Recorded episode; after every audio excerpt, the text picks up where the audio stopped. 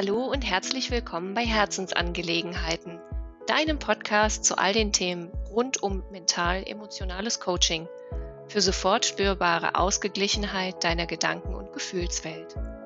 In meinem Podcast nehme ich dich mit auf die Reise, auf der du mehr über deine Gedanken und Emotionen lernst und wie du sie verändern kannst, damit du dich klarer, fokussierter und vor allem entspannter fühlst.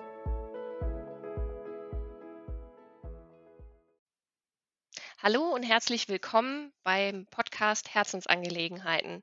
Heute im Interview zu Gast habe ich Erik Hegmann. Erik Hegmann kümmert sich darum, Paaren und Singles als Coach in Hamburg zu helfen.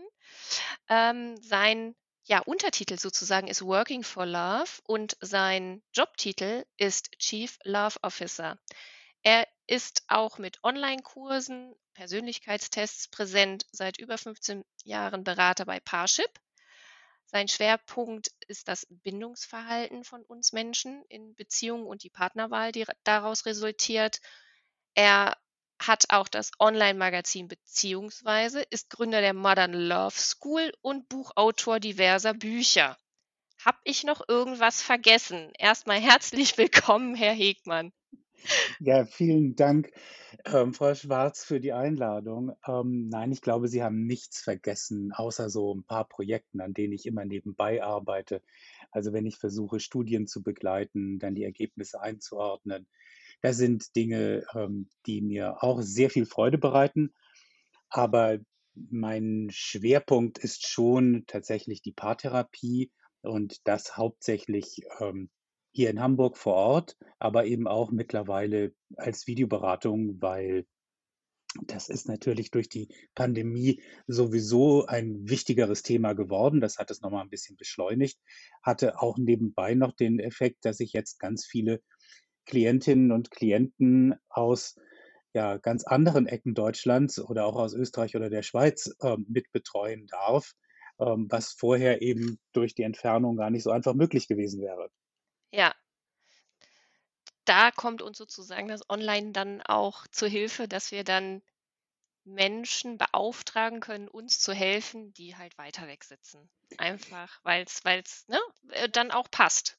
Ich bin da ja sowieso ein sehr großer Freund von Online, weil ich glaube, ähm, wir hatten niemals vorher solche Möglichkeiten. Ich sehe natürlich auch Gefahren, aber die sehe ich vor allem darin, ähm, sich nicht sozusagen anzueignen, was möglich ist. Ähm, wir können nur so gut sein wie das, was wir wissen. Die Technik bietet uns Möglichkeiten, nehmen Sie Online-Dating. Wir stellen fest, dass wir heute leichter und einfacher Kontakte knüpfen können mit Menschen, denen wir sonst niemals begegnet wären in unserem Leben, als jemals zuvor. Ja. Und das ist eine unglaubliche Erleichterung. Und gerade in der Pandemie hat man auch festgestellt, dass wir nun natürlich 24 Stunden am Tag online sind, dank diesem Smartphone, aber auf der anderen Seite, dass eben auch Menschen, die alleine sind, dadurch neue Kontakte knüpfen und bestehende Kontakte auch vertiefen können.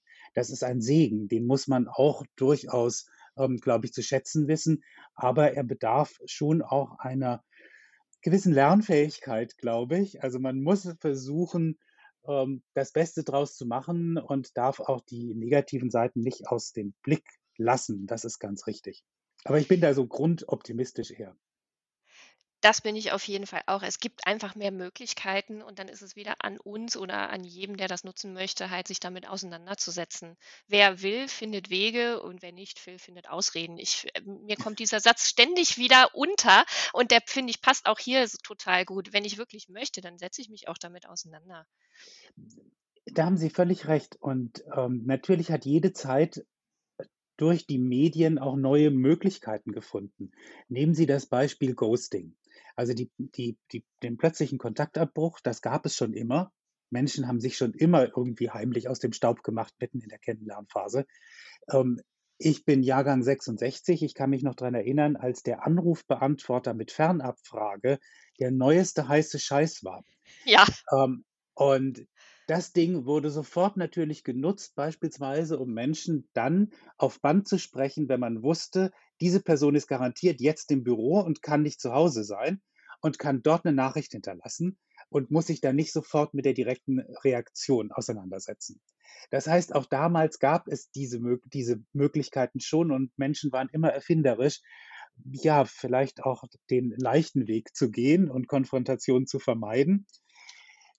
Wir sehen das bei vielen Dingen, wo ich auch häufig dann lese, der neue Dating-Trend und dann kommen englische Begriffe, wo ich sage: „Nein, es hat nichts mit dem Medium zu tun, wie Menschen miteinander umgehen, sondern das machen schon die Menschen miteinander.“ Und viele von diesen Begriffen sind letztlich und das ist tatsächlich allerdings neu fürs Internet durch Suchmaschinenoptimierung generiert worden und erfunden worden. Also ein Begriff wie, äh, plötzlicher Kontaktabbruch, der ist halt sperrig und davon gibt es schon viele, viele Texte und Seiten Ja. mit dem Begriff Ghosting.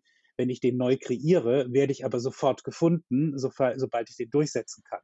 Und Okay. jeder springt auf den Zug auf und Ja. nennt dann das, was es schon vorher gab, mit 'nem neuen hippen Begriff, der letztlich nur das Suchvolumen erhöhen soll.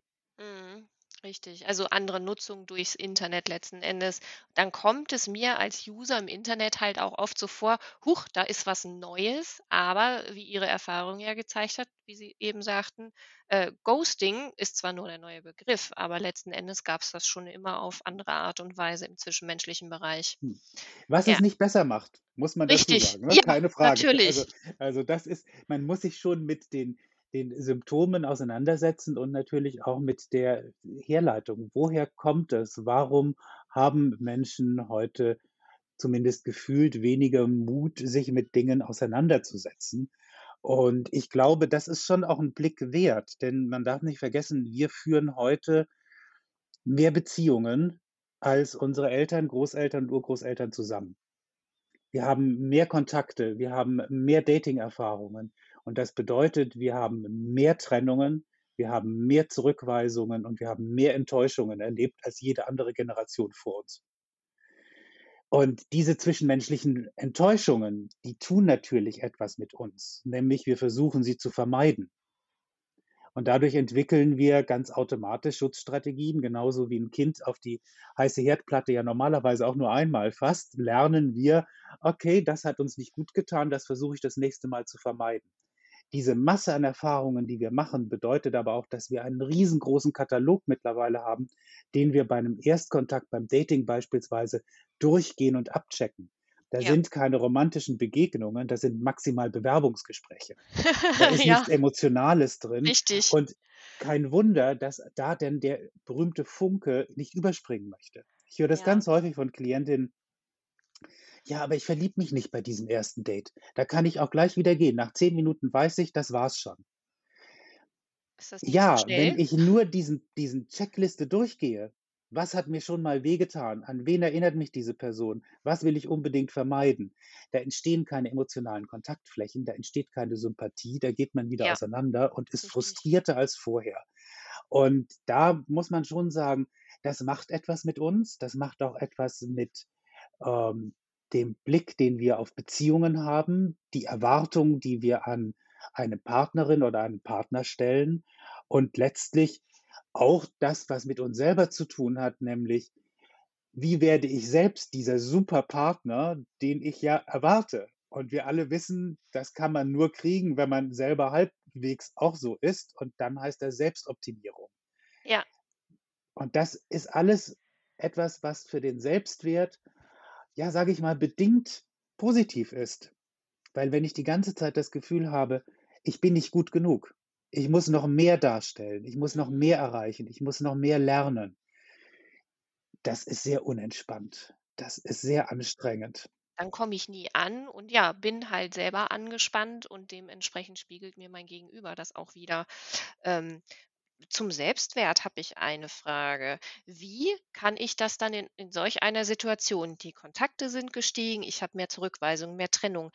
Wie kann ich das, ja, lernen, trainieren? Ähm, phasenweise kenne ich das aus meinem Leben, ähm, da klappt es total gut, da ist alles, äh, schick mit'm, äh, Selbstwert und mal, ja, es kommt auf die Situation an, äh, wackelt der so 'n bisschen oder ist halt nicht so äh, es ist nicht so weit her mit dem Selbstwert. Wie kann ich ihn im Grunde stärken, äh, für mich ein Fundament bauen, damit äußere Einflüsse mir sozusagen weniger anhaben können? Also eine sehr schöne Frage, die vor allem individuell zu beantworten ist, weil da hat es nach meiner Erfahrung sehr viel mit den eigenen Ressourcen zu tun. Das heißt also, wenn Sie sagen, Sie kennen die Situationen, in denen Sie wunderbar damit zurechtkommen, auch mal etwas nicht perfekt oder noch nicht perfekt hinbekommen zu haben, ist die Frage, was haben Sie da anders gemacht? Oder was war da anders als in den Situationen, in denen Ihnen es nicht gelungen ist? Ja. Und welche Dinge, die damals anders waren, könnten Sie versuchen abzurufen oder unterstützend einzusetzen das nächste Mal, wenn Sie wieder in eine solche Situation geraten? Mhm. Also, was können Ihre Ihre Ressourcen dabei sein? Möglicherweise, ähm, für die eine Person ist das viel Zeit in der Natur. Für die andere Zeit für 'ne andere Person ist das Sport. Für 'ne an wieder 'ne andere sind das freundschaftliche Beziehungen, sozialer Austausch. Ja. Ich denke, das ist sehr unterschiedlich. Man muss auch sagen, diese äh, diese Schutzstrategien sind ja hauptsächlich zweigeteilt. Also, natürlich es geht um dasselbe, nämlich, ähm, eine Verletzung des Selbstwertes nicht noch mal erleben zu müssen. Mhm. Manchmal sogar sich gar nicht mehr dran zu erinnern. Dann sind wir schon im Bereich der Abwehrmechanismen und der Verdrängung. Ja. Aber sonst funktioniert es eigentlich ganz gut, dass man eben mit diesen Glaubenssätzen arbeitet und die entwickeln sich. Und die eine Richtung ist eher die verlustängstliche Richtung. Ähm, das ist der Gedanke: „Ich bin nicht gut genug, ich muss mir Liebe verdienen, ich muss mir noch mehr Mühe geben.“ Ja. Mehr tun, weniger sein, Grunde so Genau. Und das ist unglaublich anstrengend und mit jeder Zurückweisung erlebe ich natürlich, ich bin immer noch nicht gut genug. Ja. Hier die Betroffenen, ähm, geraten dann auch noch häufig an die Menschen genau von dem gegenüberliegenden, ähm, Lager, nämlich diejenigen, die sich schützen vor Verletzungen, indem sie sagen: „Ich kann mich nur auf mich verlassen. Also, Mhm. meine Freiheit, meine Autonomie, meine Selbstbestimmung ist das Allerwichtigste, was ich habe. Wenn ich niemanden zu nah an mich ranlasse, dann kann mich auch niemand so verletzen.“ Ja. Diese Menschen wirken auf den ersten Blick sehr selbstbewusst, sehr selbstsicher, weil die wissen, wie sie ihre Grenzen setzen müssen. Mhm. Aber diese Grenzen ziehen sie nur zum eigenen Schutz und eigentlich auch nicht sonderlich mutig, weil sie lassen ja niemanden, ähm, an sich nahe ran. Richtig. Aber aus der Position einer Schwäche heraus wird jemand, der das Gefühl hat: „Ich muss mir Mühe geben“, natürlich jemanden, der so toll wirkt auf sie, besonders attraktiv finden. Mhm. Umgekehrt ist derjenige, der sich Mühe gibt für den anderen natürlich auch sehr spannend, weil der bemüht sich um den. Der gibt ihm ja 'n Richtig. Stück weit da ist verbindliches Interesse da. Ja. Aber eben nur bis zu dem Punkt, wo diese Person auf 'ne gewisse Art nah an mich herankommt. Mhm. Dann gehe ich in den Rückzug, weil das ist mir ja dann doch wieder zu viel. Da habe ich dann wieder Angst vor der Verschmelzung und vor dem Verlust meines Ichs in diesem Wir. Mhm. Und letztlich ist jede Beziehung, die wir führen, ist der gelebte Widerspruch zwischen dem Wunsch nach Verschmelzung auf der einen Seite und dem Wunsch nach Freiheit, Exploration, Autonomie auf der anderen Seite. Das ist etwas, womit wir sozusagen unser ganzes Leben lang zurechtkommen müssen in allen Beziehungen. Und der Dreh und Angelpunkt dieses Themas ist eben der Selbstwert. Je stärker der ist, je sicherer mein Verhalten ist, umso leichter kann ich mit diesen unterschiedlichen Bedürfnissen und Wünschen von mir und auch meiner Partnerin oder meinem Partner umgehen. Mhm. Das kann ich verhandeln. Dadurch fühle ich mich nicht bedroht. Bin ich aber eher auf der verlustängstlichen oder auf der bindungsängstlichen Seite aufgrund meiner Schutzstrategien, meiner früheren Erfahrung, dann erlebe ich das als bedrohlich und werde sofort reagieren. Mhm. Und wenn wir bedroht werden und reagieren, haben wir nicht so viele Möglichkeiten. Angriff, Flucht und Schockstarre, das war's. Richtig. Ähm, das heißt, jeder erlebt das auch mal, ähm, in 'ner Paarbeziehung, wenn der Streit richtig heftig wird, weil man sich aufregt, weil man sich ärgert. Da ist plötzlich nicht mehr diese liebende Person vor einem. Da ist nicht der geliebte Mensch, sondern da ist plötzlich der Feind in meinem Revier. Ja, Wir reagieren anderes. ganz anders. Da ist es ist ganz schwierig, da wieder 'ne Empathiebrücke herzustellen, weil der Mhm. Neokortex schlicht und ergreifend abgekapselt ist von unserem prähistorischen Gehirn, Mhm. das eben nur auf Flucht oder Angriff setzt in dem Moment. Und es hilft tatsächlich 'n bisschen an seinem Selbstwert da zu arbeiten, denn dadurch sind diese Trigger nicht so stark. Man kann mehr ab und man reagiert auch nicht mehr so heftig. Ja, man ist so äh, man ruht in sich und ist auch entspannter dann ganz einfach. Ähm, Sie hatten vorhin gesagt, äh, man kann an Glaubenssätzen arbeiten. Ich kann mir aber auch vorstellen, dass das vielleicht sogar nur die Wurzel ist und daraus resultiert dann gewisses Verhalten. Macht es dann Sinn, auch, ähm, am Verhalten anzusetzen und das zu trainieren, zu verändern? Es gibt ja verschiedene Ansätze, um mit dem Thema umzugehen. Also, die Verhaltenstherapie hat Ansätze, ähm, da gibt es sehr viele, ähm, Weiterentwicklungen auch, ähm, kognitive Umprogrammierung. Ich arbeite eher mit dem emotionsfokussierten, ähm, Ansatz. Das ist sozusagen dritte Welle Verhaltenstherapie, die mischt so gesprächszentrierte, ähm, Therapie mit Verhaltenstherapie, äh, und Emotionsregulation. Da geht es natürlich wirklich um die äh, die Amerikaner nennen es immer gleich Trauma. Ja. Davor warne ich 'n bisschen. In Deutschland, äh, ist Trauma ein Begriff, der im ICD-10 einfach definiert ist als Mhm. entweder ein weltbewegendes katastrophales Ereignis oder eben als Lebensereignis und dann ist es kein Trauma mehr.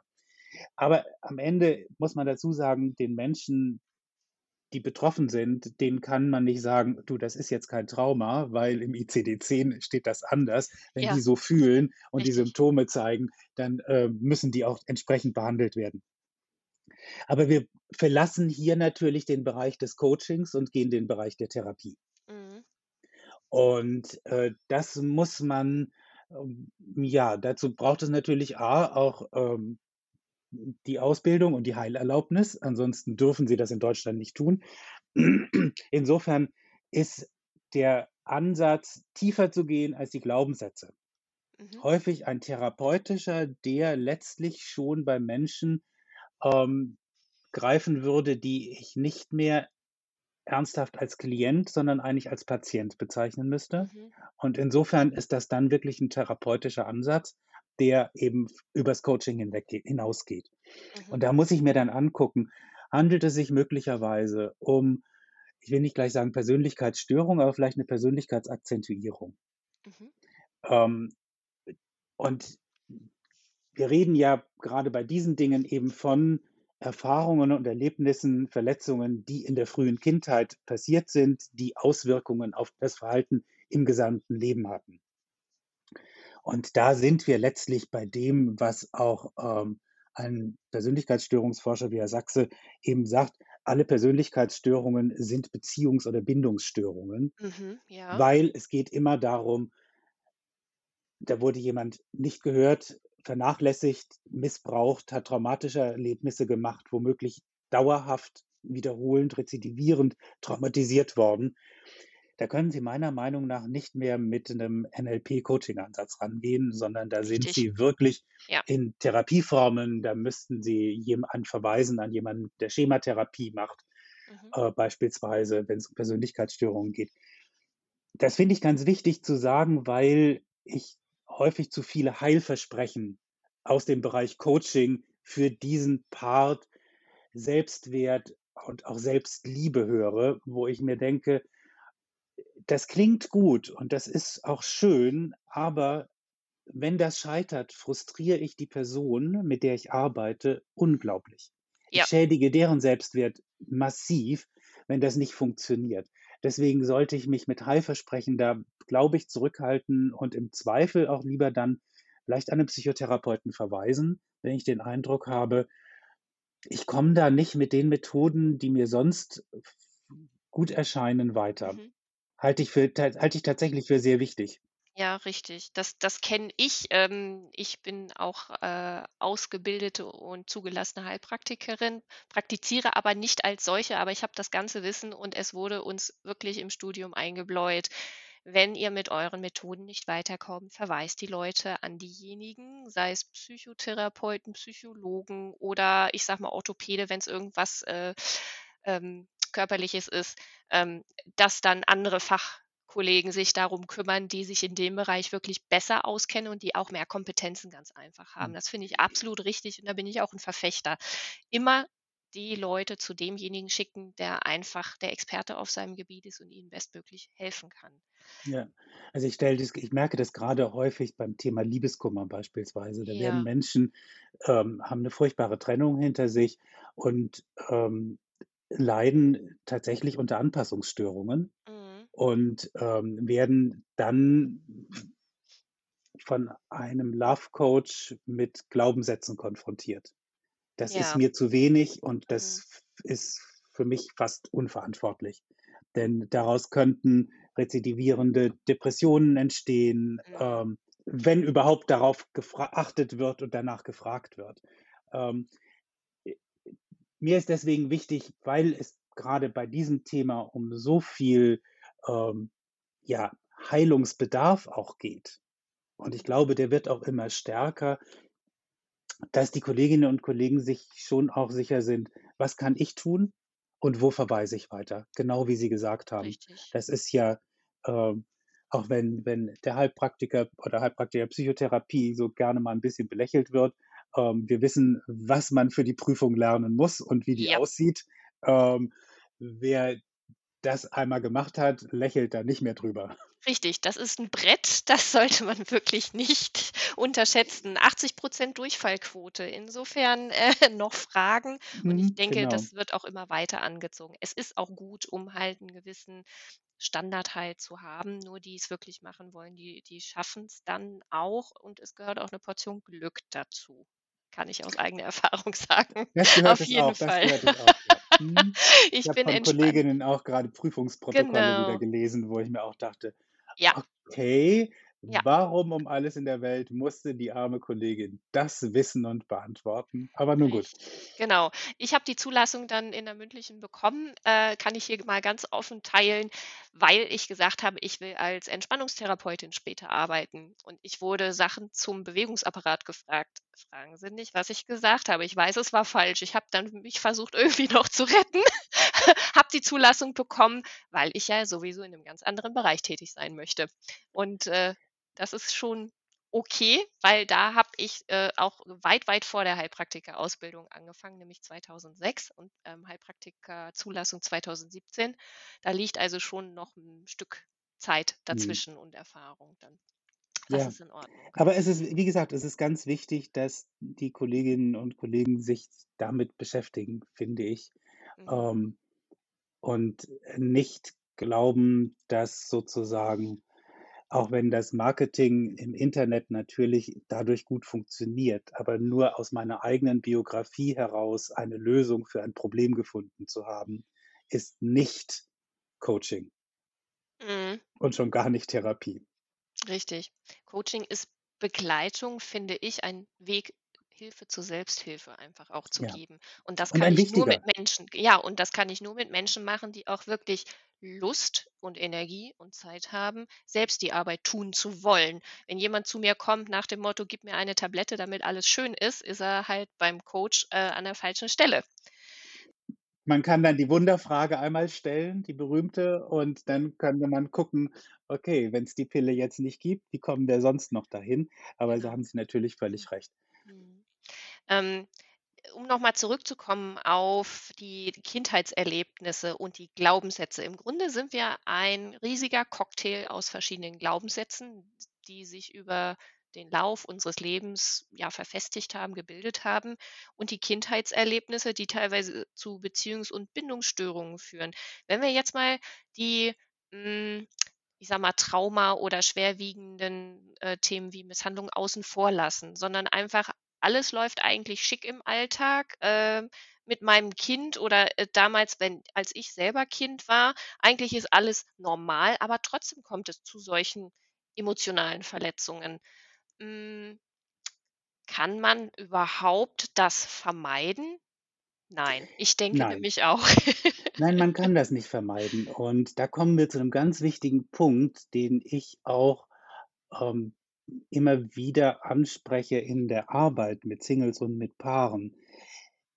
Die Hoffnung, dass eine Liebesbeziehung ohne Verletzungen funktionieren würde, die kann ich nachvollziehen, die wird sich aber nicht erfüllen.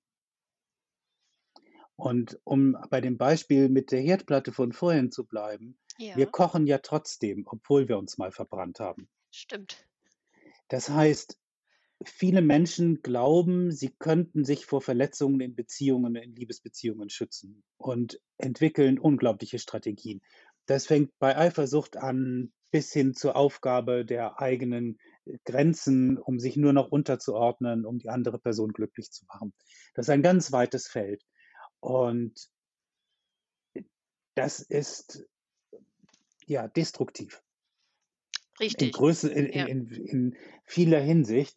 Ähm, man muss einfach wissen, die Verletzungen werden passieren und man muss lernen, ich kann von diesen Verletzungen heilen. Das große Thema beispielsweise bei 'nem Paar, bei dem ein Partner den anderen betrogen hat, ist ja Vertrauen. Richtig. Vertrauen ist aber häufig missverstanden als Vertrauen in die andere Person. Und darum geht es nicht. Der anderen Person kann ich genauso wenig oder viel vertrauen wie vorher, weil ich kann da nicht reingucken. Ich muss Richtig, ja. Vertrauen in mich fassen, dass ich damit zurechtkommen werde, sollte ich verletzt werden. Ich Mhm. muss Vertrauen in mich haben, dass ich reifen kann, dass ich heilen kann und dass es beim nächsten Mal vielleicht besser werden wird. Kann Das ich ist das lernen, dieses Vertrauen in mich selber dann noch zu stärken? Da sind wir tatsächlich bei dem Thema Selbstliebe. Mhm. Ich sage immer zu meinen Klientinnen, ähm, die damit 'n Problem haben, weil das für sie so unglaublich groß wirkt und schon fast einschüchternd: Ja. Versuchen Sie erst mal mit sich selbst befreundet zu sein. Lieben können Sie sich nachher. ja. Versuchen Sie mal befreundet zu sein. Das ist vielleicht nicht ganz so schwierig, weil wenn ich jemanden die ganze Zeit fordere, so was wie: „Du musst dich selbst lieben“, dann unterstütze ich möglicherweise auch die Überzeugung, ich bin nicht gut genug. Das Mhm. heißt, ich bin kontraproduktiv in meiner Arbeit mit dieser Person. Ja, das stimmt. Ich muss an die Ressourcen rangehen und sagen: „Was ist denn gut? Was fühlt sich gut an? Wann fühlt es sich gut an? Wie können wir das abrufen? Wann können wir das verstärken? Wie können wir negative Emotionen 'n Stück weit weniger als diese furchtbar laute Warnanlage erleben, sondern erst mal sagen: „Okay, Warnanlage, schön. Du gehst jetzt los. Lass mich doch mal gucken, was los ist. Ist das 'ne Mhm. Räuberbande auf der Wiese oder ist es 'n Eichhörnchen, das da rüberläuft? Muss Ja. ich 'ne Pistole holen oder reicht einfach 'n Gartenschlauch?“ Richtig. Während wir in Beziehungssachen häufig den Trigger, diese Warnanlage durch frühere Verletzungen ist die so laut kalibriert, so laut eingestellt, dass wir sofort in den Angriffs oder in den Fluchtmodus gehen. Und wahrscheinlich auch dann, äh, alte Verhaltensmuster präsent sind und ausleben, ohne dass wir darüber reflektieren. Die wir ja auch gelernt haben, die ja auch alle nützlich waren in irgendeiner Form. Also, alle Schutzstrategien sind natürlich ja auch 'n Stück weit Ressourcen. Nur ist sinnvoll, die immer wieder zu überprüfen. Mhm.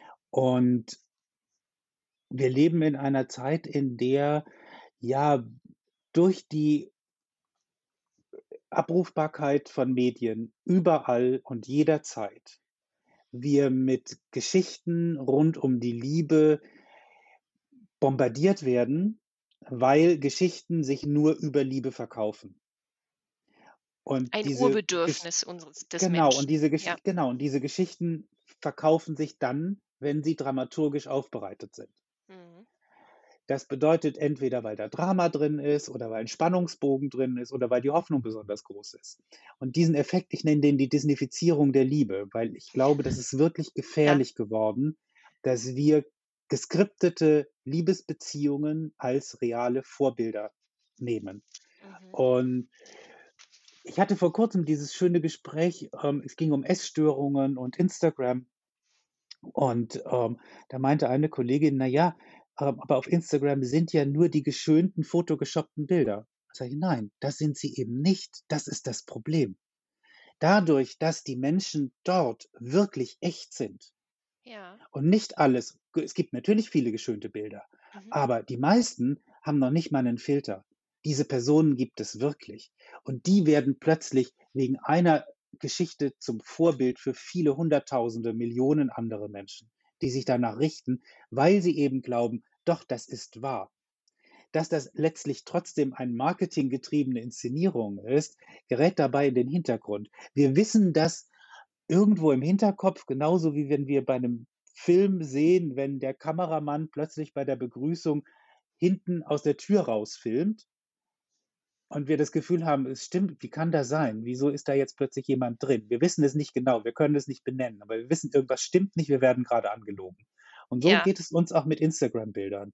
Und das führt schon dazu, dass jüngere Menschen mit echten Vorbildern, echten Beziehungsvorbildern heute Probleme haben. Also, die Weil Kollegen von Elite-Partner hatten meinen Begriff Disneyfizierung der Liebe in ihre letzte Studie 2019 abgefragt und stellten fest, dass tatsächlich über 25% der Befragten sagten: „Ja, wir lassen uns beeinflussen von Medien, von Filmen, von Bildern. Wir gehen danach.“ Solche Dinge, Hashtag Couple Goal und. Relationship Goal, die Mhm. beeinflussen uns. Und das ist eine spannende Entwicklung. Ich will nicht unbedingt sagen gefährlich, weil es gibt ja auch positive Sachen, die sich daraus entwickeln könnten, aber es ist wieder wie zu Beginn unseres Gesprächs, wir müssen erst mal lernen, damit umzugehen. Richtig. Kein Selbstläufer. Dass diese Disneyfizierung der Liebe oder ich sage mal so geskriptet, was wir so im Internet anfinden oder in irgendwelchen Medien im Grunde wissen wir's irgendwo ganz, ganz hinten im im Hinterkopf. Wir schieben's aber weg und wir fallen trotzdem gern darauf herein. Warum ist das eigentlich so? Weil wir Menschen halt dieses Urbedürfnis nach Liebe haben und das scheinbar der leichteste Weg ist, diese Disneyfizierung, dieses, ähm, äh, er kriegt sie am Ende und dann ist alles schön, Cut, Film zu Ende. Dann fängt ja eigentlich die Beziehungsarbeit richtig an. Ich glaube, es ist die große Hoffnung von nahezu jedem Menschen, eine glückliche Beziehung zu führen. Ob das jetzt Mhm. 'ne Zweierbeziehung ist, 'ne familiäre Beziehung oder mit Freunden, soziales Umfeld, das, ähm, ist bestimmt individuell verschieden. Aber das Bedürfnis nach Bindung ist uns mitgegeben, weil als Babys lernen wir schon, ohne Bindung werden wir nicht überleben. Richtig. Und wir wie Kinder es gibt ein schönes Beispiel, ähm, das ist eine alte ein alter Test gewesen, der ist jetzt heute mit 'nem Smartphone neu gemacht worden. Ähm kleines Kind, ich glaube s 6 bis 18 Monate, sitzt im Kinderwagen. Ähm, die Mutter muss 2 Minuten lang darauf verzichten, dieses Kind anzugucken, darauf zu reagieren und schaute nur aufs Telefon. Ja. Und wir sehen eine Bandbreite von Versuchen dieses Kindes, die Mutter zu erreichen. Mhm. Von Lachen, von Winken, von Weinen, von Schreien, von Schlagen, alles, die gesamte Mhm. Bandbreite. Mhm. Und das nur in 2 Minuten. Das heißt, der Verlust von Bindung, diese Angst, Bindung zu einem Bezugspartner zu verlieren, löst in uns unglaublich viel aus. Und das bleibt uns bis zum Erwachsenendasein erhalten. Die emotionsfokussierte Paartherapie beispielsweise geht davon aus, dass jeder Streit, letztlich jeder Konflikt genau diese Angst vor Verlust der Bindung triggert und dann wir entsprechend unseres Bindungsverhaltens und unserer Glaubenssätze, unserer Überzeugungen Ja. dann entsprechende Strategien entwickeln, um entweder gehört zu werden oder zu vermeiden, dass wir verletzt werden. Mhm. Da kann ich, äh, zu dem Thema auch noch aus der, ja, aktuellen Vergangenheit die letzten paar Monate 'n bisschen was berichten. Ich habe 'n Sohn, der ist 8,5, geht in die 2. Klasse, wird halt wechselweise, äh, in die Schule gehen und, äh, auch zu Hause lernen. Und interessanterweise, ich arbeite seit über einem Jahr im Homeoffice. Und wenn er kommt und ich habe grade ein Seminar oder ein Online-Meeting, dann ist es immer genau zu diesen Zeiten. Weil eigentlich weiß er, Mama ist zwar körperlich da, aber eigentlich hat sie grad keine Zeit für mich. Dann brennen interessanterweise die Hausaufgaben mal ganz, ganz dringend. Und ich habe wirklich gelernt ähm, fallweise zu unterscheiden. Ja, jetzt hat diese Störung Vorrang. Das kenne ich auch aus aus Gruppen äh, sozusagen. Störungen haben immer Vorrang. Dann besprechen wir das kurz, dann bin ich vielleicht 1 bis 2 Minuten kurz abgelenkt, aber dann geht er in Frieden weiter, fühlt sich gehört, fühlt sich gesehen. Er hat 'n gutes Gefühl, kann die Aufgaben weitermachen, hat er sozusagen seine Ressource dann auch wieder und kann drauf zugreifen. Und das, was ich sozusagen scheinbar verpasst habe, da habe ich bisher immer noch schnell den Faden wiedergefunden. Also, das ist alles gar nicht so schlimm. Vorher habe ich nämlich, äh, die Regel gehabt: „Ich bin wirklich nicht da, Tür zu, Stoppschild dran, geht gar nicht.“ Ähm, habe dann aber durch den Kopfhörer, der eigentlich auch Geräusche unterdrücken soll, gehört, wie mein Kind dann, äh, etwas lauter geworden ist und, äh, Schwierigkeiten hatte. Darum ist es für mich auch so wichtig, als mental-emotionaler Coach drauf zu achten, äh, grade mit meinem Kind, ähm, wie geht's ihm, was braucht er grade? Ähm, ja, kann er sich da selber drum kümmern, die Ressource anzapfen oder braucht er vielleicht 'n kleinen Schubs in die richtige Richtung und dann läuft es wieder. Also, ich habe wirklich die Erfahrung gemacht, wenn ich mich kurz und wenn's nur 1, 2 Minuten ist, um ihn kümmere, läuft's so viel entspannter. Das ist eine Erfahrung, die jeder in jeder Beziehung machen könnte, wenn er darauf achtet mal, wie man sozusagen kommuniziert.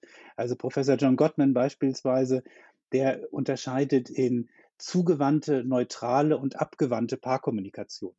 Ein sehr schönes Bild. Sie können sich das Mhm. so vorstellen, ähm, Sie gehen mit jemandem mit 'nem Partner, ähm, äh, spazieren. Es fängt an zu regnen und, ähm, Sie sagen: „Puh, das Wetter ist aber jetzt w eklig, mir ist kalt geworden und es ist nass.“ Ja. Ihr Partner, der jetzt sagt, ähm: „Weißt du was, wir gehen ins Café da gegenüber. Wir sind gleich um die Ecke. Das ist doch dein Lieblingscafé und da trinken wir jetzt erst mal 'ne heiße Schokolade. Ich lade dich ein.“ Zugewandte Kommunikation. Sehr, hat ja. Ihnen zugehört, der zeigt Ja. Ihnen er denkt mit, er ist kreativ, er geht auf Sie ein. Neutrale Kommunikation wäre: „Jo, es regnet, ja.“ Gut, Also, nichts Sie wurden weiter. gehört Sie wurden gehört, aber da kam jetzt nix mehr. Das ist jetzt Ja. nicht das Schlimmste. Also, zumindest haben Sie nicht das Gefühl, der hört mir gar nicht zu. Mhm. Und dann die 3. Variante und die kennen bestimmt viele Paare auch: „Ich habe dir doch gesagt, es regnet. Warum hast du deine blöde Jacke nicht mitgenommen?“ Mhm. Ja, Das ist negative, abgewandte Mhm. Kommunikation und, ähm, Sie können sich ungefähr vorstellen, wie lange eine Beziehung dauert, die abgewandte Kommunikation, ähm, hat, die wie Ja. viel wie lange die neutrale und wie lange die zugewandte. Und die zugewandte, da Mhm. gibt's 'ne Formel, die heißt 5:1. Es braucht 5 solcher zugewandter Impulse, positiver Impulse, um einen negativen auszugleichen. Mhm. Das heißt, wenn Sie es schaffen als Paar zugewandt zu kommunizieren, erreichbar zu sein für den anderen werden Sie nahezu alle Konflikte lösen können, auch die unlösbaren, weil beispielsweise Sie grade Freiheit brauchen und Ihr Partner grade, ähm, Ja. Verschmelzung möchte, Mhm. äh, aber das lässt sich dann klären. Es ist gar nicht so schwer, aber es ist, ähm, anstrengend, ähm, daran zu denken häufig für Menschen, die sich noch nie mit solchen Themen beschäftigt haben.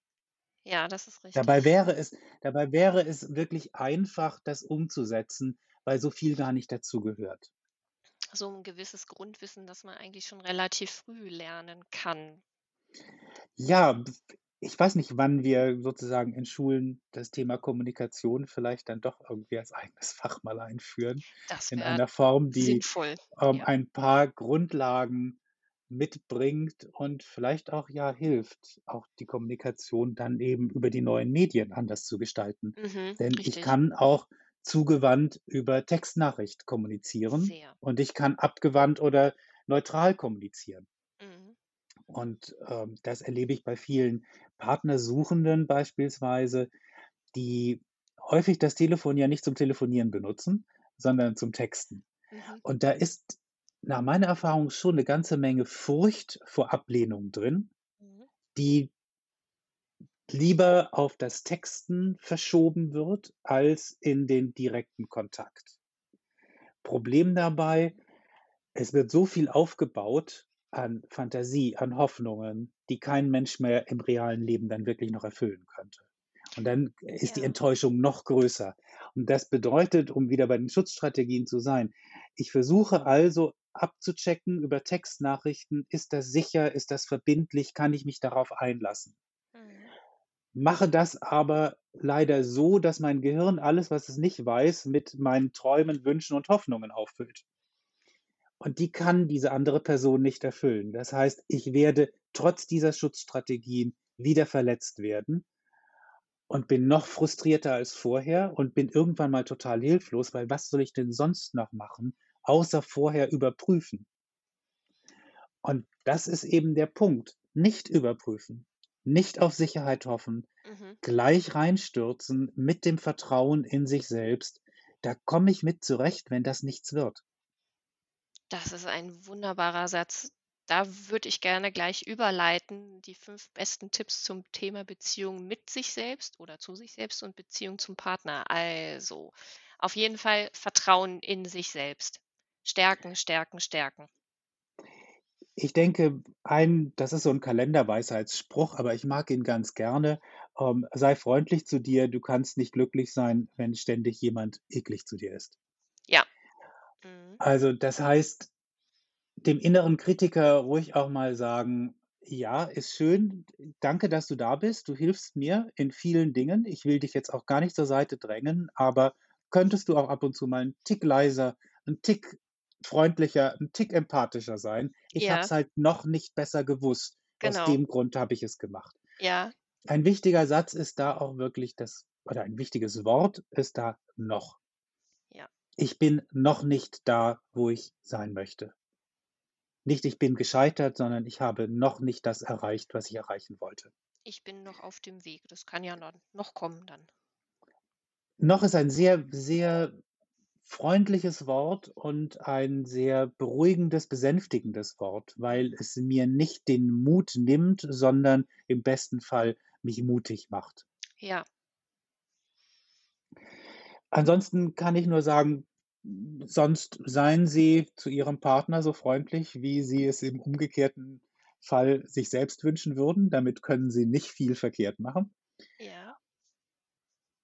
Und wenn wir jetzt, äh, direkt mal in den Bereich Paartherapie und Sexualtherapie gucken, ein wichtiger Part ist, schaffen Sie gemeinsame Träume, schaffen Sie gemeinsame Wünsche sch reden Sie über Ihre Wünsche und schaffen Sie gemeinsame Träume.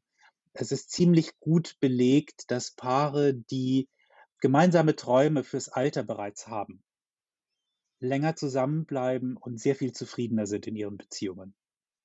Ob das jetzt Töpfern in der Toskana ist Mhm. oder Vogelbeobachtung in an der Küste, Ja. ähm, pflegen Sie Ihre pflegen Sie 'n gemeinsames Hobby und gemeinsamen Traum. Shared Visions oder Shared Dreams nennt Professor Gottman das. Und das ist tatsächlich extrem wichtig, dass Sie so was haben. Dann ziehen Sie nämlich auch in den Zeiten, in denen es schwierig wird, trotzdem weiterhin an einem Strang und haben etwas, worauf Sie sich hinbewegen können. Da ist auch Mhm. dieses Wort „noch“ dann eben grade wieder so wichtig. Ja, ja, richtig. Und dazu gehört natürlich dann eben auch, über seine Wünsche und seine Bedürfnisse sprechen zu können. Mhm. Das muss man lernen. Das ist nicht ganz einfach für viele Menschen, weil die vielleicht auch nicht gelernt haben zu unterscheiden zwischen Phantasien und Wünsche. Das eine ist etwas, was in meinem Kopf passiert, das muss ich gar nicht ausleben. Der Wunsch ist etwas, das würde ich gerne ausleben. Also, Konkreter, wie ja. artikuliere ich das und wie wie formuliere ich das, ohne dass die andere Person sich nicht bedroht fühlt? Von der Mhm. Fantasie muss sich niemand bedroht fühlen. Mhm. Von 'nem Wunsch, das ist was anderes. Aber auch da erlebe ich meistens in der Paartherapie eher: „Ach, das ist das, was du willst? Ja klar können wir das ausprobieren.“ Und da haben die sich vorher ganz lange fürchterliche Gedanken gemacht, dass sie da Ja. zurückgewiesen werden. Es kommt immer drauf an, wie es formuliert wird, wie es rübergebracht wird und welche Kommunikationskultur über Wünsche und Bedürfnisse das Paar entwickelt hat. Das heißt, das ist dann ein gemeinsamer Weg, den man dann beschreitet in der Kommunikation. Und letztlich ist das auch das, was dem Selbstwert die Sicherheit gibt, die er braucht. Ich glaube, für viele Menschen mit Verlustangst oder mit Bindungsangst kann eine Beziehung mit einem sicher gebundenen Partner das beste Coaching sein, Mhm. weil die von dem abgucken können wie es anders auch geht. Lernen voneinander und Ja. miteinander.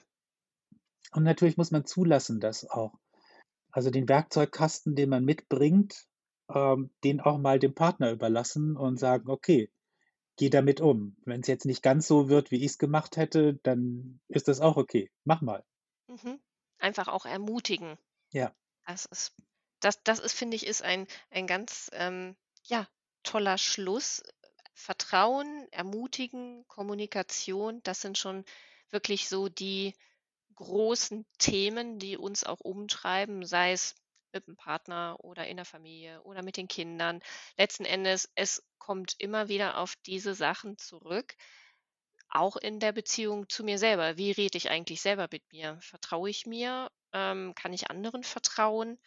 Und ähm, mir gefällt das ganz gut, dieser Punkt gemeinsame Träume als Paar. Dann habe ich einen Fixpunkt, der zwar noch in der Zukunft liegt, aber auf den ich und mein Partner mich gemeinsam hinzubewegen können. Das ist ein unglaublich schönes Bild für mich. Ähm, genau. Ja, dann eine Frage habe ich noch, da fällt mir gerade ein. Wir hatten nämlich im Vorgespräch etwas. Ähm, äh, das möchte ich hier unseren Hörern und Hörerinnen auch noch gerne mit einschließen. Wie kam es dazu, dass Sie Chief Love Officer als Jobtitelbezeichnung haben? Weil das ist so ein Begriff, den habe ich vorher noch nie gehört, nie gelesen und der hat mich einfach angesprochen. Also ich nenne das liebevoll Best Job Title Ever. Und es ist natürlich abgekürzt CLO. Mhm. Ähm, das gibt es in vielen Firmen, da verbirgt sich dann unter dem L alles Mögliche. Ja. Bei uns war es Love und das kam, als ich den Kolleginnen und Kollegen von Parship das Konzept für das Magazin Beziehungsweise vorgeschlagen Mhm. habe. Und wir gesagt haben, ja, wie nennen wir, wie nennen wir mich denn? Bin ich jetzt der Chefredakteur oder wie wollen wir das, wie wollen wir das darstellen, abbilden? Und da kamen die Kolleginnen auf diesen Namen. Der ist nicht von mir erfunden worden. Und ich glaube auch, dass er ursprünglich für den Geschäftsführer für Parship gedacht war, der ihn aber freundlicherweise gesagt hat, nee, er bleibt lieber CEO und überlässt ihn mir. Sehr schön. Und ähm, das weiß ich nicht, ob es stimmt. Ähm, ich finde es eine sehr schöne Geschichte und Ja. wenn, dann danke ich ihm auch immer noch dafür. Ähm, ich habe jetzt gemerkt, es gibt auch durchaus Menschen, die diesen Titel jetzt auch schon benutzen, andere Leute. Ähm, das ist auch vollkommen in Ordnung. Ich finde es auch hübscher als Geschäftsführer oder sowas. Allerdings in meiner eigenen Firma, der Modern Love School, nenne ich mich nicht so, weil ähm, das wäre jetzt dann zu viel des Guten. zu, viel, zu viel Chief Love Officer. Genau. Ähm, Herr Hegmann, würden Sie unseren Hörern und Hörerinnen gerne noch sagen, wo Sie sie finden, beziehungsweise äh, außer dem Magazin, beziehungsweise hatten Sie die Modern Love School noch erwähnt. Äh, was ist der Schwerpunkt dort? Die Modern Love School ist entstanden aus der Idee, Online-Kurse anzubieten, die Coaching, also Hilfe zur Selbsthilfe ermöglichen. Und weil ich das nicht alleine machen wollte, habe ich mit einer Kollegin, mit der ich seit vielen Jahrzehnten zusammengearbeitet habe, bei vielen Verlagshäusern gemeinsam war, ähm, die strategische Entwicklung macht für große, große Namen, ähm, zusammen die Firma gegründet. Und wir haben jetzt, glaube ich, elf Online-Kurse, die Mhm. wir zur Verfügung stellen, entwickeln immer neue. Wir haben auch den Anspruch, da didaktisch ein bisschen neue Wege zu gehen, nicht nur auf eine Videoansprache, Frontalunterricht zu setzen, sondern auch mit ähm, Frage-Antwort-Spielen, mit Grafiken, ähm, mit anderen Dingen, ja, einen Lernerfolg möglich zu machen. Und da geht es um Kommunikation für Paare, da geht es um Liebeskummer überwinden, da geht es aber auch darum, eine Beziehungsanamnese ähm, herzustellen und daraus abzuleiten, in welchen Bereichen die Beziehungszufriedenheit vielleicht noch ein bisschen verstärkt werden könnte. Mhm. Das sind so die Schwerpunkte und ähm, das kostet mich, was heißt das kostet mich? Ähm, das beansprucht ja doch schon gut mindestens ein, anderthalb Tage in der Woche. Dann habe ich zwei Tage, die alleine den, der für die Beratung meiner Klienten gedacht ist. Mhm. Dann habe ich natürlich noch mindestens einen Tag für die Arbeit an Beziehungsweise und dann mache ich noch ein paar Fortbildungen. Also meine sechs Tage Woche ist voll. Aber Sie Ja, erreichen mich, man kann mich gut erreichen über meine Webseite erik-hegmann.de. Da finden Sie alles über mich und alle Möglichkeiten, mich zu kontaktieren. Freue ich mich drauf. prima. Vielen, vielen Dank. Ich äh, werde auch die ähm, Homepage und äh, alle Notizen soweit dann in die Show Notes von dieser Episode dann packen und verlinken. Ja, wunderbar. Dann bedanke ich mich recht herzlich für dieses sehr Danke Ihnen. informative und vollgepackte Interview. Es ist ganz, ganz toll. Es war mir eine Ehre. Vielen Dank, Herr Hegmann. Ich danke Ihnen für die Einladung. Ich hoffe, ich habe Sie nicht zu sehr und Ihre Hörer nicht zu sehr in Starre geredet. Manchmal muss man mich etwas unterbrechen. Ähm, ich hoffe, man konnte was mitnehmen. Würde mich freuen. Auf jeden Fall. Vielen, vielen Dank. Vielen Dank, dass du dir diesen Podcast angehört hast. Damit du keine Folge mehr verpasst, abonniere Herzensangelegenheiten auf deiner Lieblingsplattform. Spotify, Apple Podcasts, Google Podcasts oder Stitcher. Ich freue mich sehr darüber, wenn du dich mit mir auf Xing oder LinkedIn vernetzt oder über meine Homepage mit mir in Kontakt trittst. Trage dich auch sehr gerne in mein Newsletter ein, damit du alltagstaugliche Tipps bekommst, was du mit deinen Gedanken und Emotionen machen kannst, um entspannter klar und fokussiert zu sein. Alle Links zum Podcast und Newsletter-Abo sowie zu Xing und LinkedIn findest du in den Show Notes.